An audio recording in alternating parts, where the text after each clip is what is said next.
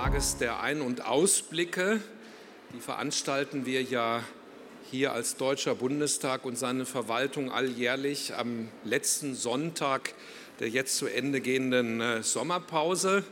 Der Tag ist ja schon ein bisschen fortgeschritten. Sie haben möglicherweise alle schon eine Vielzahl von Informationsveranstaltungen, Input bekommen, aber deswegen möchte ich äh, sagen, dass äh, wir für Sie jetzt noch eine sehr, sehr interessante, spannende Gesprächsrunde, Podiumsdiskussion bereithalten, für Sie äh, vorbereitet haben. Und äh, die steht unter dem Thema Vielfalt im Bundestag. Und bevor wir äh, einsteigen in die Diskussion, lassen Sie mich doch erstmal zu meiner Rechten die drei Teilnehmerinnen und Teilnehmer vorstellen. Zunächst zu Ihnen, Frau Vizepräsidentin. Sie sind gebürtige Hamburgerin und haben sich äh, schon als Studentin politisch, auch als Vorsitzende der türkischen Studentenbewegung äh, betätigt. Als Mitglied in der hamburgischen Bürgerschaft zogen Sie dann als SPD-Politikerin 2009 in den Deutschen Bundestag ein. Sie waren seit 2013 in dieser Zeit für fünf Jahre Beauftragte der Bundesregierung für Migration, Flüchtlinge und Integration und sind seit dem vergangenen Jahr auch Vizepräsidentin des Hohen Hauses. Als nächsten Gast freue ich mich, Ihnen vorstellen zu dürfen zur ganz Rechten Herrn Professor Dr. Jan Ziko. Sie, Herr Professor Ziko, sind Direktor des Deutschen Forschungsinstituts für öffentliche Verwaltung und äh, bekleiden gleichzeitig einen Lehrstuhl für öffentliches Recht an der Deutschen Universität in Speyer. Herr Professor, Sie als anerkannter Experte für Rechts- und Verfassungsgeschichte, öffentliches Recht und Europarecht, ich darf vielleicht einmal schon vorgreifen, und unsere Besucherinnen und Besucher darauf hinweisen, äh, so wie mir aufgefallen war, dass in ihren wissenschaftlichen Arbeiten allen voran in ihrer Habilitationsschrift die Begriffe Freiheit und Freizügigkeit eine zentrale Rolle spielen. Das scheint mir also für den Verlauf der Podiumsdiskussion ja auch nicht ganz uninteressant zu sein. Und als drittes freue ich mich begrüßen zu dürfen Herrn Dr. Arikan, äh, der dem Vorstand der deutschen Medienmacherinnen angehört. Herr Dr. Arikan, ich freue mich, dass Sie auch den Weg ins Haus gefunden haben. Kurz zu Ihnen. 1969 in der Türkei geboren, arbeiteten Sie neben Ihrem Jurastudium für verschiedene deutsche Medien. Und Sie, so heißt es, waren 2001 der erste türkischstämmige Nachrichtenmoderator im deutschen Fernsehen. Und wenn ich nur so ablaufen lasse, NTV, Phoenix, Tagesschau 24, ja, das klingt nach einer Erfolgsgeschichte. Auch Ihnen ein herzliches Willkommen. Und Sie, Herr Dr. Arikan, Sie verkörpern ja in Ihrem Lebensweg jenes Leitbild, das im Koalitionsvertrag, über den wir auch noch zu reden haben, zwischen SPD, Grünen und FDP, ähm, die Einheit als Vielfalt gemeint ist und ein politisches Kernziel der jetzigen Bundesregierung darstellt. Ich komme in Medias Res. Heute leben in der Bundesrepublik Deutschland laut Statistischem Bundesamt 22,3 Millionen Menschen mit äh, Migrationshintergrund. Und das ist somit gut jeder Vierte, wenn ich das mal so ausdrücken darf. Und jetzt heißt es aber in der Pressemitteilung des Bundesinstituts für Bevölkerungsforschung, Personen mit Migrationshintergrund sind zu 12 Prozent in der, äh, in der Bundesverwaltung vertreten, obwohl sie 28 Prozent am Gesamtanteil der Bevölkerung stellen. Das ist unterrepräsentiert. Frau Präsidentin, die erste Frage möchte ich an Sie richten. Ist der öffentliche Dienst für Menschen mit Migrationshintergrund eigentlich nicht attraktiv genug?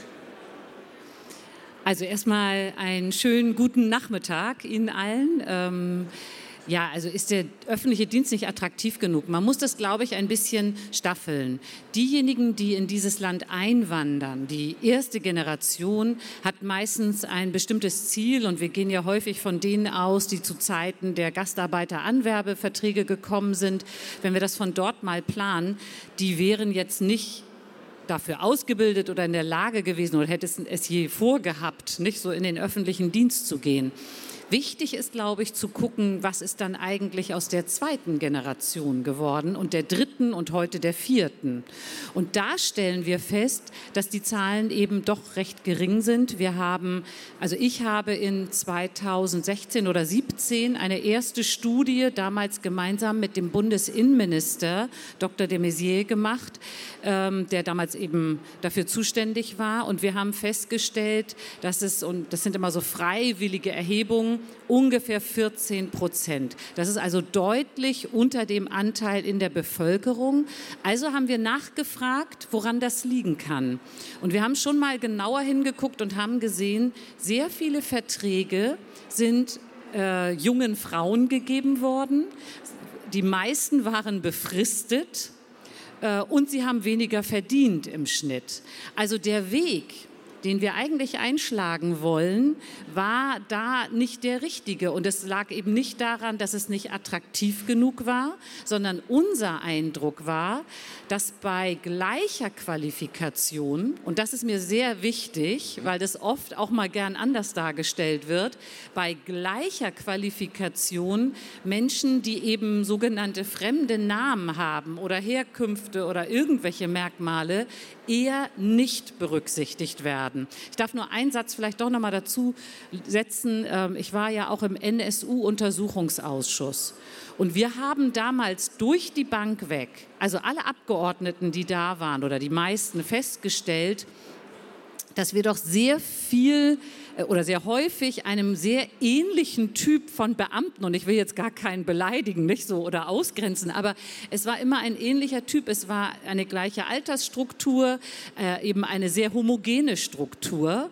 Äh, und da haben wir gesagt, Vielleicht ist es nicht ganz zufällig, dass man nicht darauf kommen wollte, dass es Rechtsterrorismus war über so viele Jahre hinweg, weil eben eine wirklich breite, diverse Debatte in den Behörden damals nicht stattgefunden hat. Und man hat sich sehr immer auf eine Sache konzentriert und die hieß ja dann immer, naja, das muss ja irgendwo aus dem Migrantenmilieu kommen, wenn da Migranten umkommen. Und das ist schon, also das war natürlich eine ganz furchtbare Analyse so im Nachhinein. Und da haben wir uns vorgenommen, da müssen wir endlich besser werden. Ja, Frau Präsidentin, wenn ich das aufgreifen kann, Sie sprechen jetzt von den Barrieren, von Stimmungen, Meinungen, die sind ja jetzt auch rechtlich noch nicht äh, zu fassen und zu quantifizieren. Deswegen möchte ich überleiten an Sie, Herr Professor Zico. Wenn es jetzt die Zielsetzung im Koalitionsvertrag ist, den Anteil von Beschäftigten mit Migrationshintergrund zu erhöhen, warum erfolgt dann nicht einfach auch die gezielte Einstellung? Ja, von mir einen schönen guten Nachmittag. Zunächst mal vielen Dank für die ausführliche Recherche zu meinem wissenschaftlichen Tun. Das Freiheit ist immer gut, ist aber alles schon sehr lange her. Also wir beschäftigen uns eigentlich ähm, ausschließlich damit, ähm, für die Politik Konzepte zu entwickeln, die auch äh, langfristig tragbar sind, äh, insbesondere auch für den öffentlichen Dienst. Ähm, das haben wir auch schon für verschiedene Länder getan. Und ähm, ich würde auch mal anders anfangen, weil das ist äh, zum einen eine politische Ermahnung und es ist zum anderen in letzter Konsequenz rechtlich dann doch ein sehr wichtiger Punkt, wenn man auch rechtliche haltbar Regelung treffen will. Das Ziel im Koalitionsvertrag ähm, ist zunächst mal ein Wunsch. Ne? Das, das ist, äh, ist es für, für mich, aber es ist ein Ziel. Aber ich kann daraus noch nicht direkt lesen, warum. Und das Warum spielt hier eine große Rolle. Und das sind alles Gesichtspunkte, ähm, wenn man sich so mal etwas mit dem politischen äh, Sprech befasst, es geht alles ein wenig durcheinander und das hat auch rechtliche Konsequenzen. Es kann darum gehen, die Repräsentanz zu steigern, also den Anteil der Personen mit Migrationshintergrund, wie wir ihn in der Erwerbsbevölkerung insbesondere finden, auch wieder zu spiegeln im öffentlichen Dienst. Der ist im Vergleich zur Privatwirtschaft in der Tat deutlich geringer, das ist so.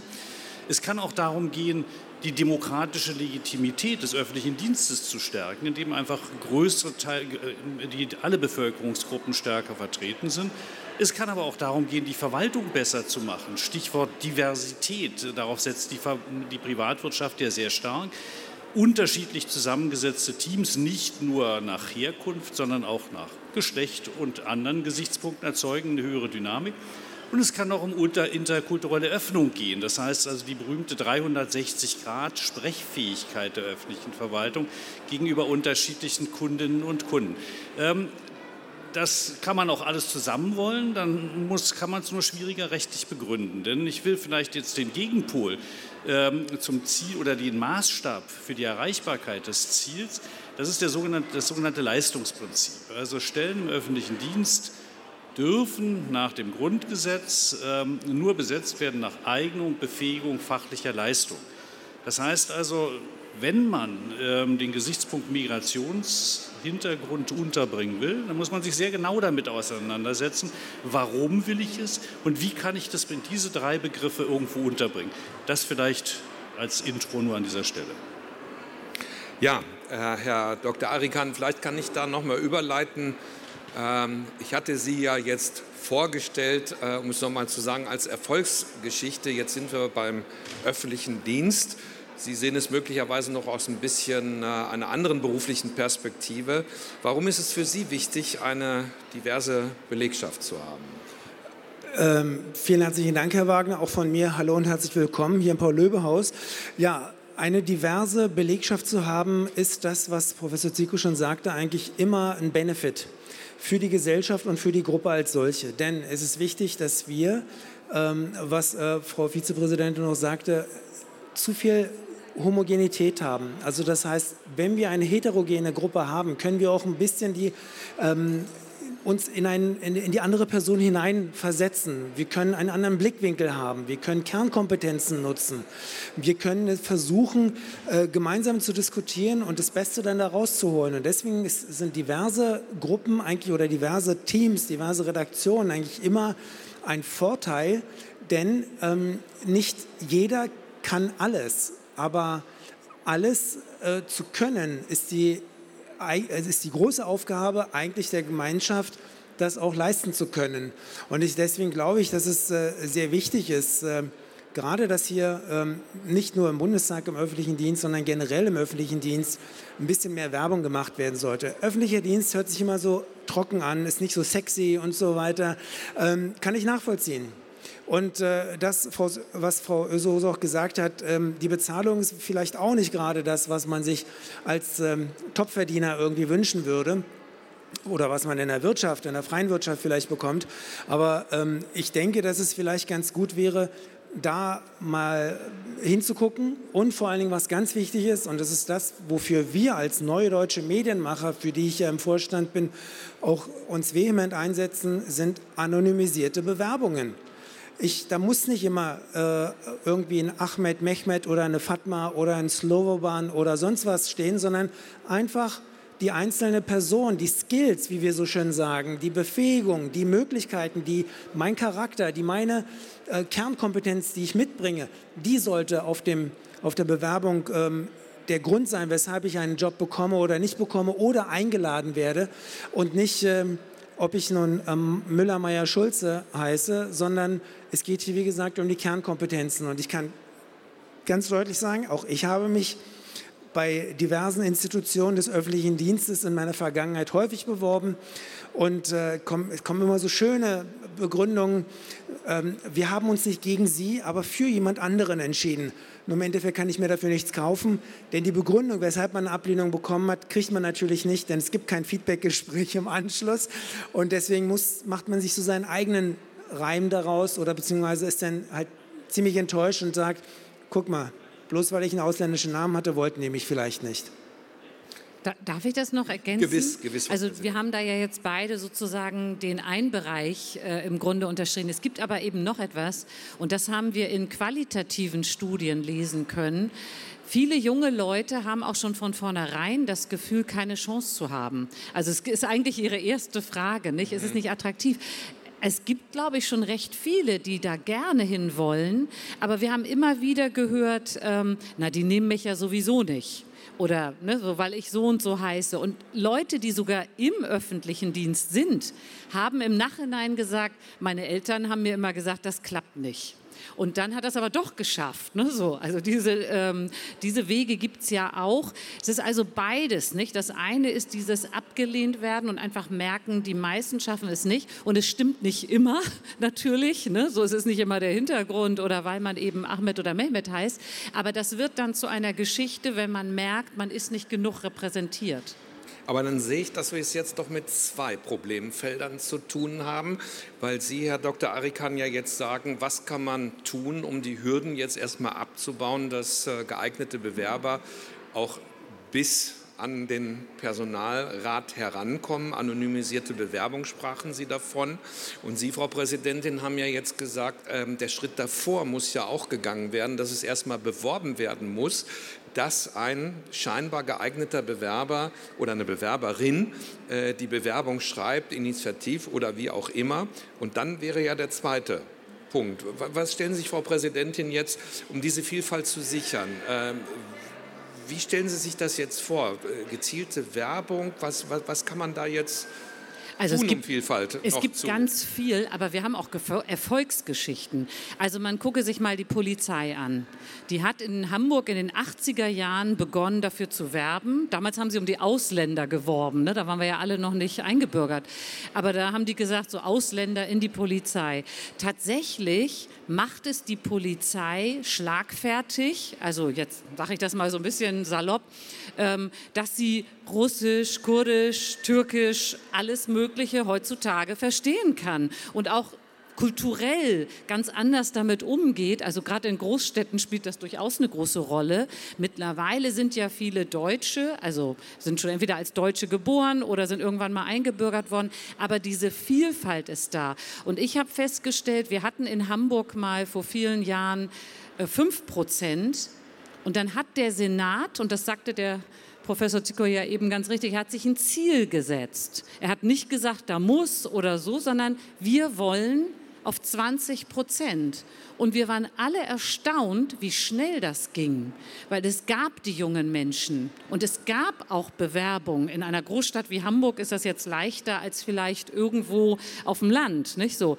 Aber da waren die Leute da, sie waren geeignet, sie wurden genommen und wir waren innerhalb weniger Jahre auf 20 Prozent gekommen. Das ist schon erstaunlich, dass es dann eben doch geht. Aber kann man das nicht weiter auch kommunizieren? Mir fällt so gerade ein, ähm ich habe jetzt in den vergangenen Tagen meinen Reisepass auf dem Bezirksamt Kreuzberg verlängern müssen.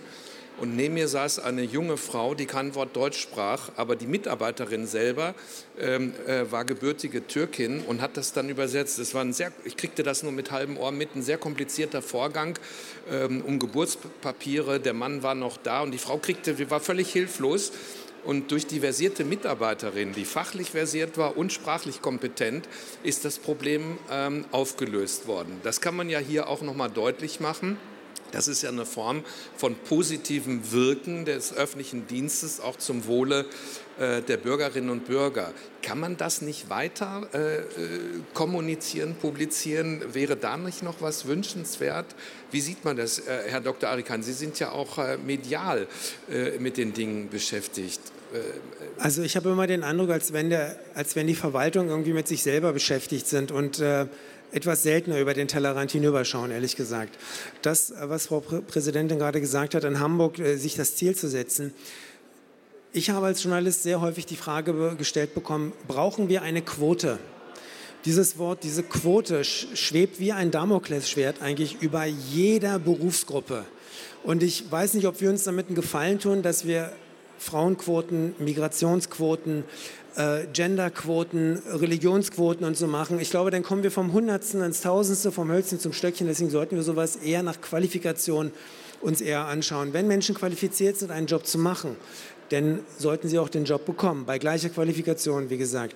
Und ich glaube, dass ähm, die Verwaltung noch mehr nach außen gehen müssen. Ich habe jetzt gerade vor kurzem äh, im RBB, in der RBB Abendschau gesehen, dass die Berliner Verwaltung jetzt mit so einem Aktionsmobil äh, vor, dem, äh, vor, dem, vor der Kaiser Wilhelm Gedächtniskirche waren und dort versucht haben, den Job in der Verwaltung ein bisschen schmackhaft zu machen. Und ich muss sagen, das sind eigentlich genau das, was wir brauchen. Solche Veranstaltungen brauchen wir. Wir müssen an Schulen gehen. Wir müssen versuchen, auch den Unterricht, vielleicht muss es eine Unterrichtseinheit geben, die auch die Leute dazu animiert, nicht alle unbedingt äh, Ärzte sein zu müssen, aus, äh, die zum Beispiel ausländische Wurzeln haben oder Ingenieure, sondern dass Verwaltungsfachangestellte oder Verwaltungs später dann vielleicht sogar Verwaltungsdirektoren werden können, auch eigentlich ein interessanter Berufszweig sind. Aber wie gesagt, man muss noch mehr in die Öffentlichkeit gehen mit diversen Möglichkeiten, die, man, äh, die einem hier natürlich zur Verfügung stehen in jeglicher Hinsicht. Ja, Herr Professor Zico, dann möchte ich an Sie überleiten. Sie haben ja auch die Bundesregierung rechtlich beraten, genau in diesen Fragen. Wir sind jetzt bei dem medialen, bei dem öffentlichkeitswirksamen Aspekt. Wie sieht es mit dem rechtlichen Aspekt aus? Ist da was zu berücksichtigen? Wo sind da die Hürden? Was, was kann abgebaut werden? Was muss abgebaut werden? Wo klemmt es? Ich bitte um Nachsicht, dass ich die Frage nicht beantworte, weil das ist, da kann man nicht viel zu sagen. Die rechtlichen Hürden, die, das Grundgesetz wird man auch nicht ändern. Und ähm, das ist auch, äh, glaube ich, ist auch wirklich nicht das Thema. Ähm, sondern was wir wirklich haben, und da muss Politik ja anknüpfen. Neben der Frage, warum will ich das, brauche ich auch Daten dafür. Was wir wir haben jetzt über drei Jahre eine große Studie, eine empirische Studie durchgeführt, Attraktivität des öffentlichen Dienstes. Wir haben nicht die Frösche befragt, die im Teich sitzen, also die im öffentlichen Dienst Beschäftigten, die braucht man nicht befragen, die sind ja drin, sondern die, die nicht drin sind. Das ist ja das Spannende und wir werden das ähm, jetzt in der nächsten Stufe gezielt auf unterschiedliche junge Migrantinnen und Migranten als Schulabgängerbefragung machen, weil ich, da fehlt es nämlich an Daten. Ich glaube, dass Sie haben völlig recht, Frau Ösus, ähm, dass diese, diese Angst abgelehnt zu werden häufig schon ein ganz, ganz entscheidender Punkt ist. Ähm, man muss dann natürlich auch überlegen, warum sind das familiäre Erfahrungen, woran liegt das eigentlich, sind das schulische Erfahrungen? Genau wie Herr Dr. Arikan gerade gesagt hat, die Schulen können, wenn das so ist, dann eine ganze Menge an Rüstzeug äh, bieten. Ähm, ich will auch noch mal eingehen auf den Punkt, ähm, der mir immer ein bisschen Kopfzerbrechen macht. Das, das, was Sie gesagt haben, Dr. Arikan, das ist der Punkt anonymisierte Bewerbung. Ja, das hat ähm, natürlich eine ganze Menge Vorteile, das ist richtig. Es hat aber auch Nachteile, weil genau das, wovon wir jetzt gerade sprechen, nämlich Diversität, Interkulturalität, das können Sie ja daraus gerade nicht entnehmen. Ne? Das ist wiederum äh, der Nachteil. Das heißt also, man muss sich eben doch sehr, sehr Bei den genau Sprachkenntnissen, wenn da aber drin steht Sprachkenntnisse, die, die und die, da muss ja nicht stehen, dass äh, Türkisch, Arabisch Muttersprache ist, aber besondere Fähigkeiten, Sprachen, Deutsch, Türkisch, Englisch, Französisch, da könnte ich ja sagen, hm, interessante Vita. Ähm, unzweifelhaft, ähm, aber uns geht es ja nicht darum, bestimmte Fachkompetenzen zu haben, sondern wir wollen ja bestimmte biografische und kulturelle Hintergründe vertreten haben. So verstehe ich an und für sich das politische Ziel. Und da sehe ich die anonymen Bewerbungen vor einem Problem stehen. Das macht Sinn, ich sage es mal, bei technischen Massenverfahren. Da macht das Sinn. Allerdings muss man sich dann von Stelle zu Stelle genau unterscheiden.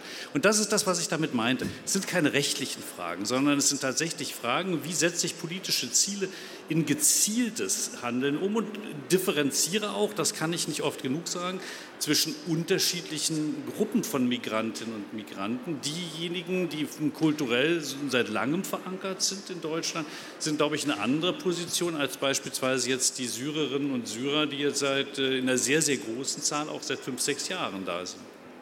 Darf ich da direkt ja, einhaken?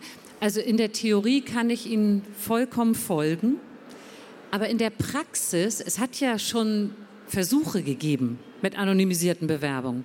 Und das Interessante war, dass ähm, plötzlich viel mehr Frauen eingestellt worden wären, wenn man das so gemacht hätte. Also ist ja auch mal interessant, wenn man sich das dann anguckt, was das bewirkt. Und deswegen würde ich es nicht sofort abtun, sozusagen. Also so habe ich sie auch gar nicht verstanden. Aber ich würde quasi schon sagen, es macht Sinn, so etwas auszuprobieren. Ich meine, Sie haben natürlich recht. Eigentlich ist das ein Instrument, was wir in der Vergangenheit gebraucht hätten. Und wenn man sehr genau steuern möchte, muss man umso mehr über die Bewerber wissen. Also das ist ja immer die Krux, nicht, dass man dann sagen kann, wie kann ich das Feld ein bisschen zusammenstellen. Ich glaube aber tatsächlich, Also ich bin auch mit diesen Quoten nicht ganz so begeistert, zumal ich noch einen großen Unterschied sehe zwischen einer Frauenquote, ohne die wir nicht weiterkämen in der Politik zum Beispiel und leider auch in, in der Wirtschaft. Also das muss man mal deutlich sagen, da haben wir nun alles durchprobiert. Das hat nicht funktioniert. Bei, bei der Migration ist das so was anderes, weil nicht jeder will immer als Einwandererkind manifestiert sein. Nicht so. Der eine ja, der andere nicht. Der eine will das nochmal, dass es besonders sichtbar ist und der andere sagt, weiß ich jetzt gar nicht. Ne? So, ich, äh, deswegen ist das ein bisschen schwierig. Äh, da würde ich dir völlig zustimmen, Herr Dr. Adekan, ähm, dass das nicht unbedingt der Weg sein muss. Aber diese Zielvorgaben, warum tun wir uns bloß damit so schwer?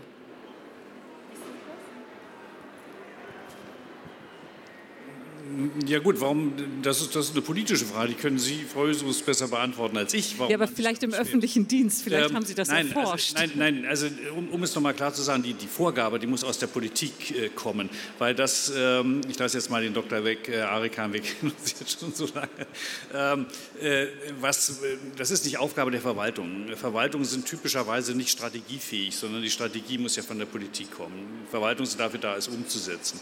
Ähm, Verwaltungen können sich dann überlegen, wenn sie gut sind, wie setze ich es denn äh, um, dass es auch das politische Ziel erreicht wird. Und da gibt es ja eine ganze Reihe von klugen Instrumenten. Sie haben das Beispiel Hamburg genannt, gibt auch andere Kommunen, meistens auf der kommunalen Ebene, weil das sind engagierte Treiberinnen und Treiber im politischen Raum, die das voranbringen.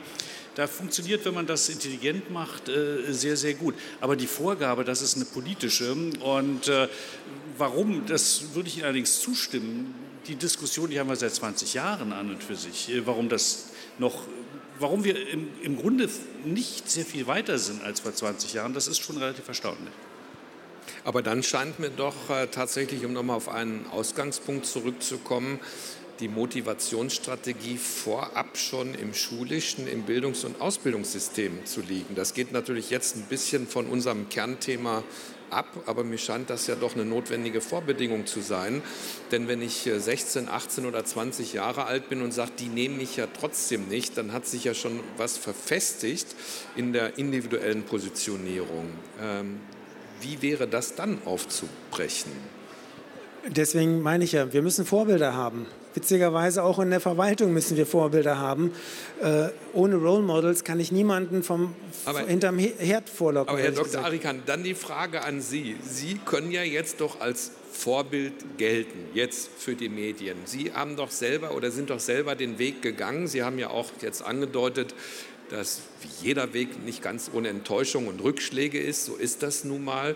Was würden Sie denn jemandem empfehlen, äh, mit Ihren Erfahrungen zu gehen, aus sich heraus? Also jetzt nicht zu warten, bis irgendein Infomobil vor der Gedächtniskirche steht. Was, was, was würden Sie jemandem selbst raten, sich zu erkennen? Also vorab würde ich sagen, jemand, der noch in der Schule, Oberschule oder dergleichen ist, auf jeden Fall diese Schülerpraktika in der Verwaltung zu machen erstmal eine Duftmarke in, der, in dieser Organisation zu hinterlassen und auch selber zu gucken, ist das eigentlich was für mich?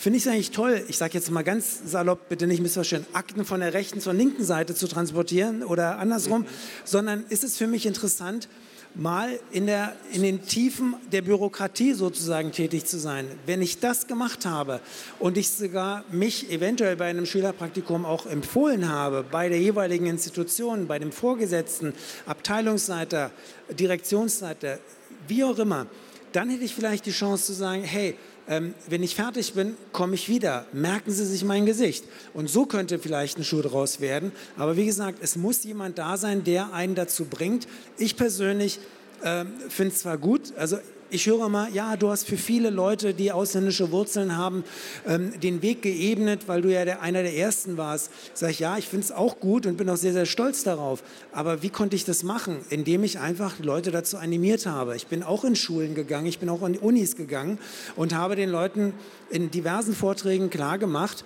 dass ähm, es immer die Möglichkeit besteht, einen Rückschlag zu erleiden, aber hinter jedem Rückschlag so krass es auch klingen mag, ich mag diesen, diesen Begriff auch nicht, Mund abwischen, weitermachen, verdammt noch eins. Lasst euch nicht unterkriegen, sondern strebt das an, was ihr wollt.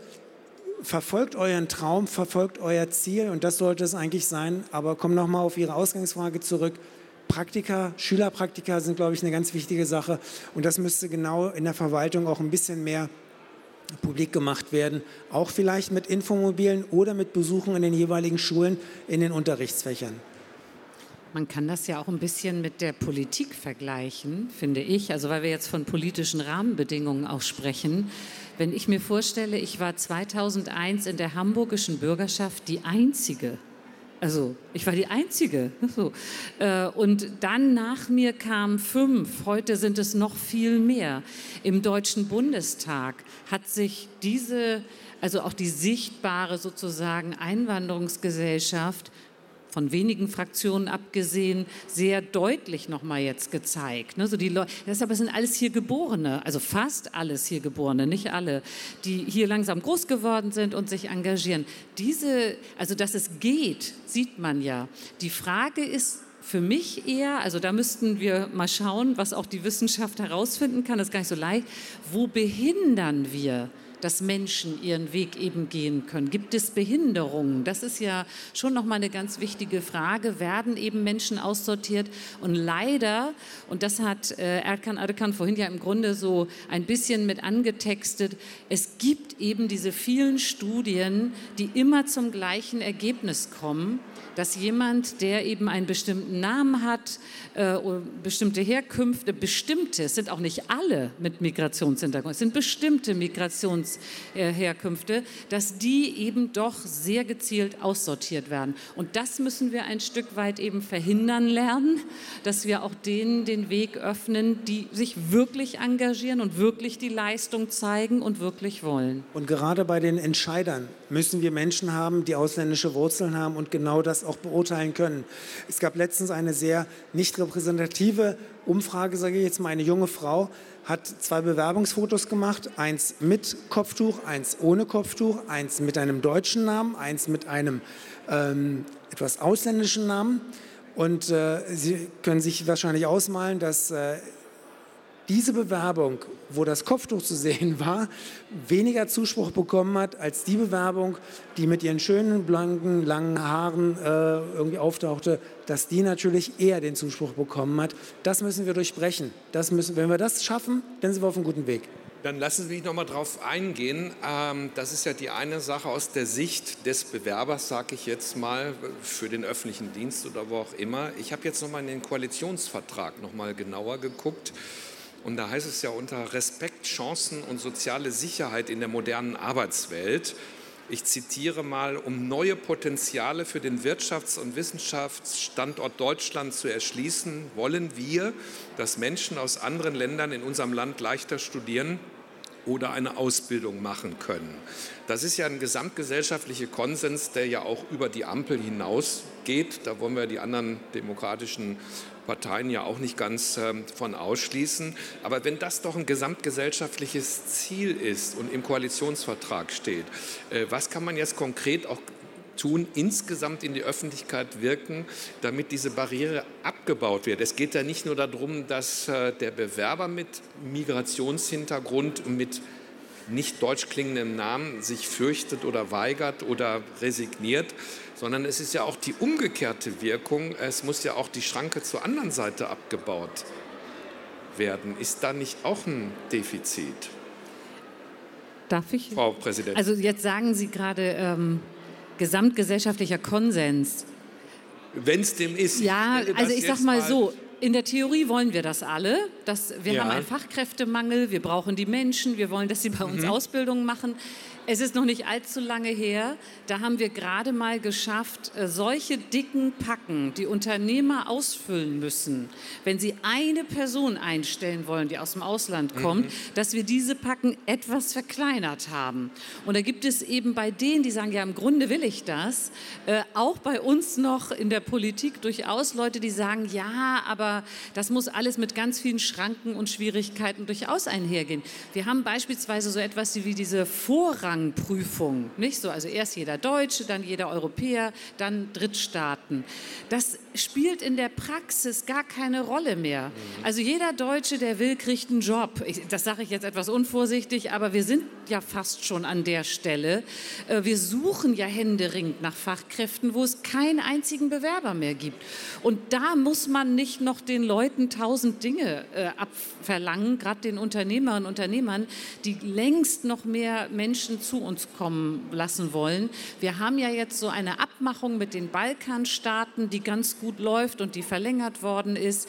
Wir geben den Menschen, die hier sind, schon lange hier sind oder kürzlich hier sind, endlich eine Chance. Das ist ein Gesetz, was jetzt erst in den Bundestag eingebracht wird, dieses Chancengleichheitsgesetz, wo wir sagen, Menschen sind hier, die um Asyl gebeten haben, aber vermutlich keinen Asylgrund haben, die teilweise ohne Papiere hier sind. Und wir haben den, wir sagen denen jetzt, sagt uns, wer ihr seid, und wir werden euch nicht wegschicken, wir werden euch die Chance geben, eine Arbeit zu finden. Also eine Chance, nicht so. Sucht eine Arbeit, weil ihr seid sowieso hier und wir wissen, dass Sie hier bleiben. Sucht eine Arbeit, sorgt für euch selbst und ihr könnt dann endlich ein normales Leben führen. Und es ist für uns alle besser, also auch für die Gesamtgesellschaft ist es besser, weil wir haben alle nichts davon, dass Menschen dazu verdammt sind, irgendwo rumzusitzen und bloß nicht zu viel zu preiszugeben, wer sie sind. Also wirklich sich mehr mit der Realität beschäftigen und versuchen, diese ganz emotionalen Debatten, die gar nicht immer zum Wohle auch unserer Gesellschaft sind, ein Stück weit zurückzudrängen. Ist aber nicht immer einfach. Herr Professor Zigo, wollen Sie darauf noch mal antworten? Es scheint ja doch jetzt ein Stück wieder auf die rechtliche Geschichte auch zu gehen. Hürden, höre ich, sind abzubauen. Aber vielleicht gibt es ja auch noch andere Dinge, die für Sie wichtig sind. Ja, ich glaube, wir reden jetzt äh, gerade über verschiedene Dinge. Mhm. Wir haben jetzt, äh, Frau Ösus hat darüber gesprochen, über die Hürden, die damit verbunden sind, Fachkräfte aus dem Ausland anzuwerben äh, für, für Unternehmen. Ähm, in der Tat geht es ja darum, ähm, bürokratische Hürden auch im Interesse der Wirtschaft äh, abzubauen. Ähm, diese Hürden, dass Menschen mit Migrationshintergrund, und zwar unabhängig von der Staatsangehörigkeit, äh, die sie haben jetzt im öffentlichen Dienst, eingestellt werden, die, die sind mir jetzt so nicht bekannt und mir sind jetzt auch keine größeren Anwerbeversuche des deutschen öffentlichen Dienstes im Ausland bekannt geworden bislang. Das mag vielleicht noch kommen, aber äh, bislang äh, ist, ist das, äh, glaube ich, äh, noch nicht so. Ähm, was wir sicherlich sehen müssen, ja, da würde ich, aber um den Ball aufzunehmen, ich halte es auch nach wie vor, ja, es ist auch eine rechtliche Frage, weil die ganzen Verfahren sind sehr, sehr stark auf Gleichbehandlung ausgerichtet ähm, durch die verfassungsrechtlichen Vorgaben. Ähm, und wir brauchen aber Verfahren, und darüber haben wir jetzt auch schon mehrfach äh, gesprochen. Herr Arikan hat gesagt, die Bewerbungen werden aussortiert. Dann brauchen wir eben Verfahren, wo wir vielleicht versuchen könnten zu kombinieren, nicht anonymisierte Bewerbung mit, aber einem, mit einem fairen Anspruch, indem wir beispielsweise, das hat Herr Arikan ja auch gesagt, bei denjenigen, die auswählen, dafür sorgen, dass das beispielsweise eine Kommission ist, in der eben auch die entsprechenden Hintergründe vertreten sind, die kulturellen Hintergründe, die Migrationsgeschichten und Erfahrungen, um solche Entscheidungen treffen zu können. Das halte ich für viel wichtiger. Und äh, wenn, man das, wenn Sie das so verstehen, dann ist es eine Flexibilisierung, würde ich sagen, im Vergleich zu einem sehr stark formalisierten bürokratischen Verfahren. Wenn ich da ganz kurz noch ähm, was ergänzen kann. Aus journalistischer Sicht hatten wir in den vergangenen Jahren und haben es immer noch große Schwierigkeiten bei der Volontariatsausbildung. Das heißt, dass wir, zu den, äh, dass wir Volontäre bekommen, die ausländische Wurzeln haben. Da war es immer so, dass dort die Entscheider alles Chefredakteure, selten Chefredakteurinnen, weil die so divers waren die äh, ganzen Redaktion auch nicht, genau. Und ähm, ich sage jetzt mal auch etwas ähm, salopp, es soll nicht despektierlich klingen, aber nur weiße Journalisten haben die Volontäre ausgewählt. Und davon sind wir jetzt abgekommen. Das, was äh, Zico gerade gesagt hat, das erleben wir jetzt gerade. Und das, was ich versucht habe klarzumachen, in den Entscheidungsbereichen oder die Entscheidungsorganisationen oder Organe sind mittlerweile so divers, dass es möglich ist, ähm, nach den Fähigkeiten, wie gesagt, Volontäre auch zu finden und die auch entsprechend in Assessment Centern auch zu testen und zu gucken, was sie, was sie mitbringen. Und ich glaube, so könnten wir vielleicht den ersten Schritt machen, indem wir versuchen, vielleicht auch komplett externe Leute zu finden, externe Experten. Und wir stehen als Neue Deutsche Medienmacher gerne bereit, auch als externe Experten zu fungieren, um zu zeigen, wo sind oder welche Kriterien angesetzt werden müssen, um Menschen vielleicht noch mehr oder um den Beruf äh, im öffentlichen Dienst oder den öffentlichen Dienst als solches noch attraktiver zu gestalten. Und wenn wir das schaffen, auch bei der Auswahl auch gerne mit dabei zu sein, um zu sagen, der ist geeignet, der müsste vielleicht noch mal ein bisschen schauen, vielleicht im nächsten Jahr noch mal ein paar Auffrischungssachen machen und dann könnten wir vielleicht dadurch äh, noch mehr ähm, schaffen, Menschen zu gewinnen dafür. Ja, es neigt sich ja unsere Zeit schon allmählich dem Ende. Aber wenn ich dann jetzt äh, nochmal eine Kernaussage treffen kann, haben wir es ja mit zwei Strängen zu tun. Erstens, äh, wie bauen mögliche Bewerberinnen und Bewerber ihre eigenen Hürden ab, dass sie sich also selbst motiviert, motiviert werden. Hier war von Schule, Ausbildung, Informationsveranstaltung die Rede. Und der zweite Punkt, der jetzt zum Ende ja rauskommt, äh, da scheint mir der Dreh- und Angelpunkt ja in den Personalräten äh, und Verwaltungen zu liegen. Also da nochmal Motivationsstrategien quasi anzusetzen, innerbehördlich, äh, innerbetrieblich, ähm, wie Sie sagen, Herr Dr. Arikan, ähm, also auch in der Besetzung, der personellen Besetzung der, ich sage jetzt mal so, etwas wenig elegant der Entscheider, ähm, äh, darauf zu achten. Also können wir uns darauf verständigen, jetzt als Kernergebnis dieser Diskussion diese beiden Dinge im Auge zu behalten und äh, weiter zu verfolgen, Frau Präsidentin? Schlusswort. Naja, wir haben aber noch gehört, und ich glaube, das ist der eigentlich für mich entscheidende Punkt, die politische Vorgabe. Also ohne ja, die, die würde ja, ja. Nichts, die, die äh, ergibt sich ja daraus. Naja, ja. die ist die Voraussetzung, sagen wir mal. Ja. Ne? So, ohne die passiert eben wenig, ähm, wie wir in den letzten 20 Jahren erlebt haben. Also die brauchen wir und die, da muss an manchen Stellen, glaube ich, noch nachgearbeitet werden. Und das geht ja Hand in Hand.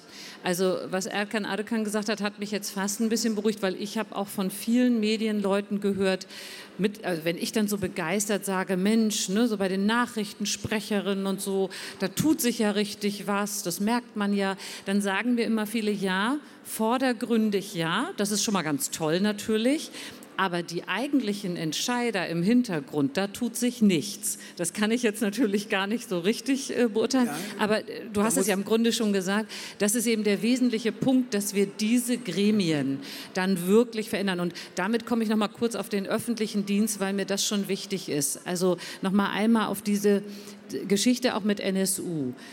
Wenn wir möglichst viel Diversität haben. Und das ist nicht nur Migrationshintergrund. Ne? Wir haben es ja schon gesagt. Also das sind viele Dinge, auch Menschen mit Handicaps und so. Also einfach diese unterschiedlichen Lebenserfahrungen. Wenn wir die zusammenbringen und die eben gemeinsam gedacht werden in Teams. Mhm dann hat man am Ende ja auch Lösungen, wo an möglichst viel, man kann sicherlich nicht immer alles schaffen, aber an möglichst viel gedacht wurde und möglichst viel integriert wird in die Arbeit.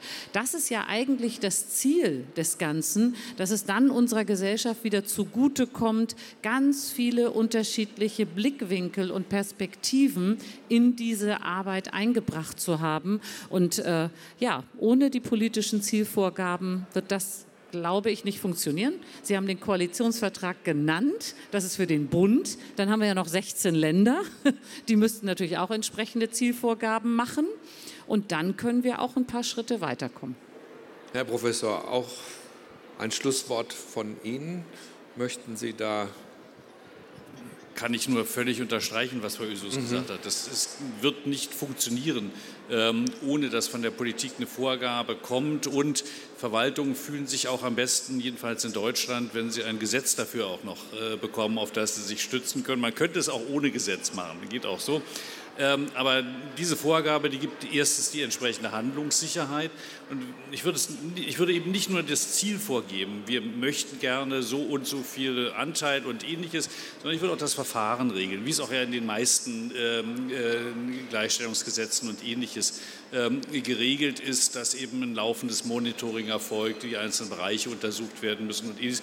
Und diesen Gesichtspunkt, über den wir jetzt gerade gesprochen hatten, halte ich für ganz wesentlich, sich auch mit den Einstellungsverfahren und Auswahlverfahren zu befassen.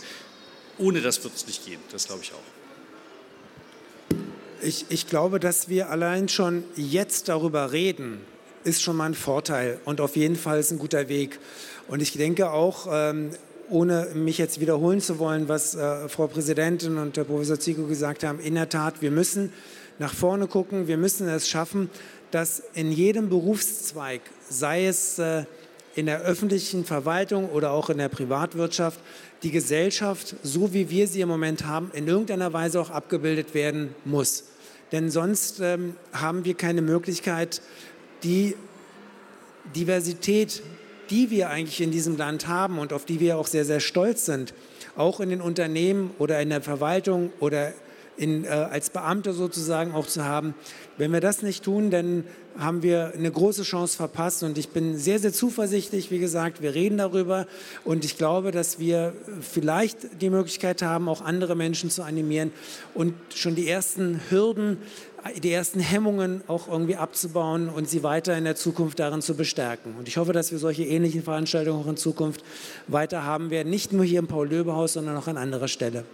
Ja, das ist schon fast ein schönes äh, Schlusswort. Wenn ich noch mal sagen darf, Vielfalt im Bundestag, wir haben es jetzt erweitert, Vielfalt im öffentlichen Dienst, Vielfalt in der Arbeitswelt. Insgesamt braucht Frau Präsidentin, Sie haben es besonders gesagt, erstmal den politischen Willen, die Gestaltung, die Durchsetzung. Und ähm, das führt dann ja eben auch dazu, dass wir es begleiten müssen. Das haben Sie meine Herren, auch gesagt, dass das ähm, auf vielfältiger Ebene passieren muss, nicht hier auf der politischen alleine, sondern auch auf der wissenschaftlichen und eben auf der medialen Ebene. Äh, wir bleiben dran. Der Arbeitsauftrag, Frau Präsidentin, ist gegeben an die Politik. Die Herren von Wissenschaft und Medien werden das begleiten. Ich darf äh, tausend Dank an Sie drei sagen äh, für diese spannende Diskussion. Ich darf auch Ihnen viele liebe Besucherinnen und Besucherinnen danken, dass Sie es noch zu dieser späten Stunde hier mit uns äh, gemeinsam äh, das hier angehört haben.